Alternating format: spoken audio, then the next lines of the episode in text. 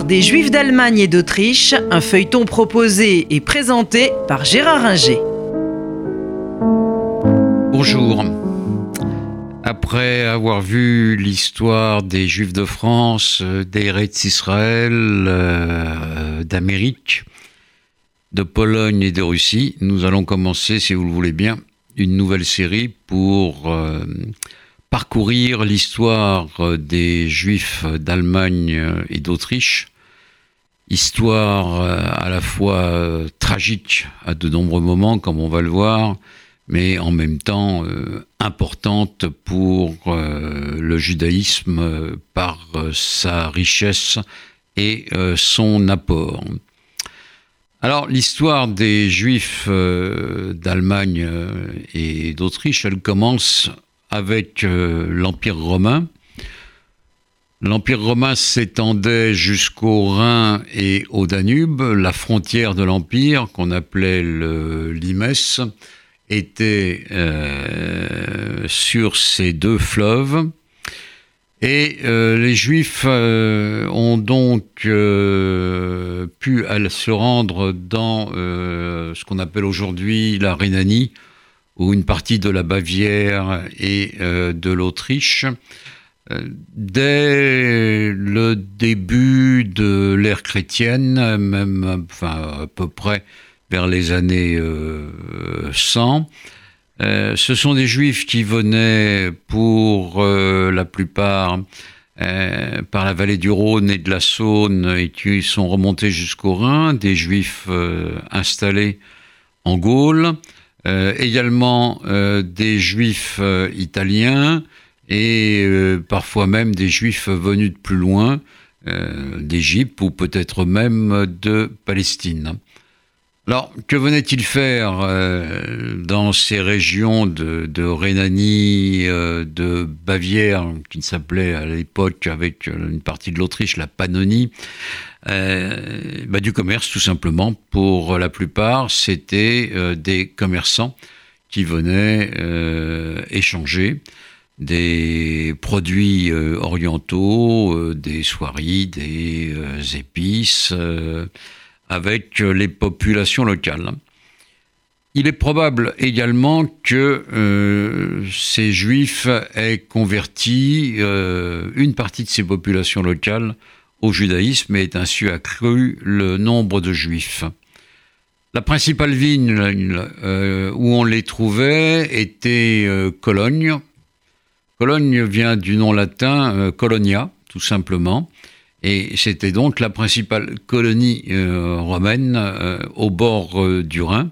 Et c'est là qu'on a trouvé des inscriptions juives datant de 321, époque où déjà l'Empire était chrétien.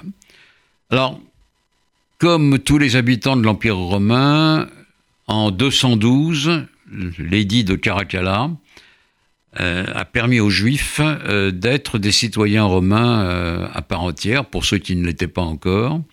Et les Juifs ont connu une période de, prospérité où ils vivaient comme les autres habitants de l'Empire romain, quelle que soit leur religion. La conversion de l'empereur Constantin en 313 a commencé à changer les choses. Les Juifs étaient interdits de participation aux fonctions publiques et il n'avait pas le droit d'avoir des esclaves euh, chrétiens, mais pour le reste, il pouvait s'adonner à toutes les activités qu'il le souhaitait, le commerce, l'agriculture, l'artisanat, et ça ne posait pas de problème. C'est l'époque également, à partir du IVe siècle, euh, où on va trouver les premières invasions euh, venus de l'Est, les invasions germaniques. C'était des Germains qui ont franchi le Rhin et qui ont bousculé le Limès, non pas comme on l'imaginait, des barbares, hein, comme on le racontait un peu dans les écoles autrefois, des barbares euh, mettant euh, à feu et à sang tout ce qui se trouvait devant eux. Non, ce sont des populations pauvres venues des forêts germaniques, poussées parfois par d'autres envahisseurs venus de l'Est, qui franchissaient le Limès pour trouver la sécurité et une vie meilleure de l'autre côté du Rhin ou du Danube. Euh, ces populations euh, germaniques euh, traitent les juifs comme ils traitent les autres, à savoir, il n'y a pas de difficulté. et comme je le disais, les juifs convertissaient souvent certains de ces germains, mais là, ça commençait à déplaire sérieusement à l'Église catholique. ces juifs ont vécu en paix, et ont commencé à s'installer dans d'autres villes euh, des bords du Rhin, des villes dont on va retrouver euh, l'histoire et dont on va mesurer l'importance, euh, les trois grandes villes où, en dehors de Cologne, les Juifs s'installent très tôt, ce sont les villes de Spire, de Worms et de Mayence. Spire, Worms, ce sont des noms qu'on retrouve euh, souvent euh, chez euh, des juifs qui montrent bien leur origine et l'importance de ces villes.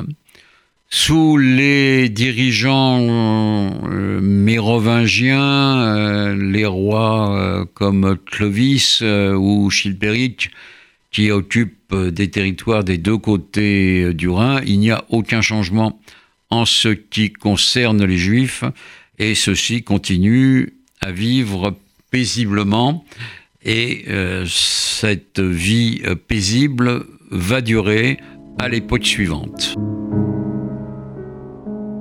C'était l'histoire des Juifs d'Allemagne et d'Autriche, un feuilleton proposé et présenté par Gérard Inger.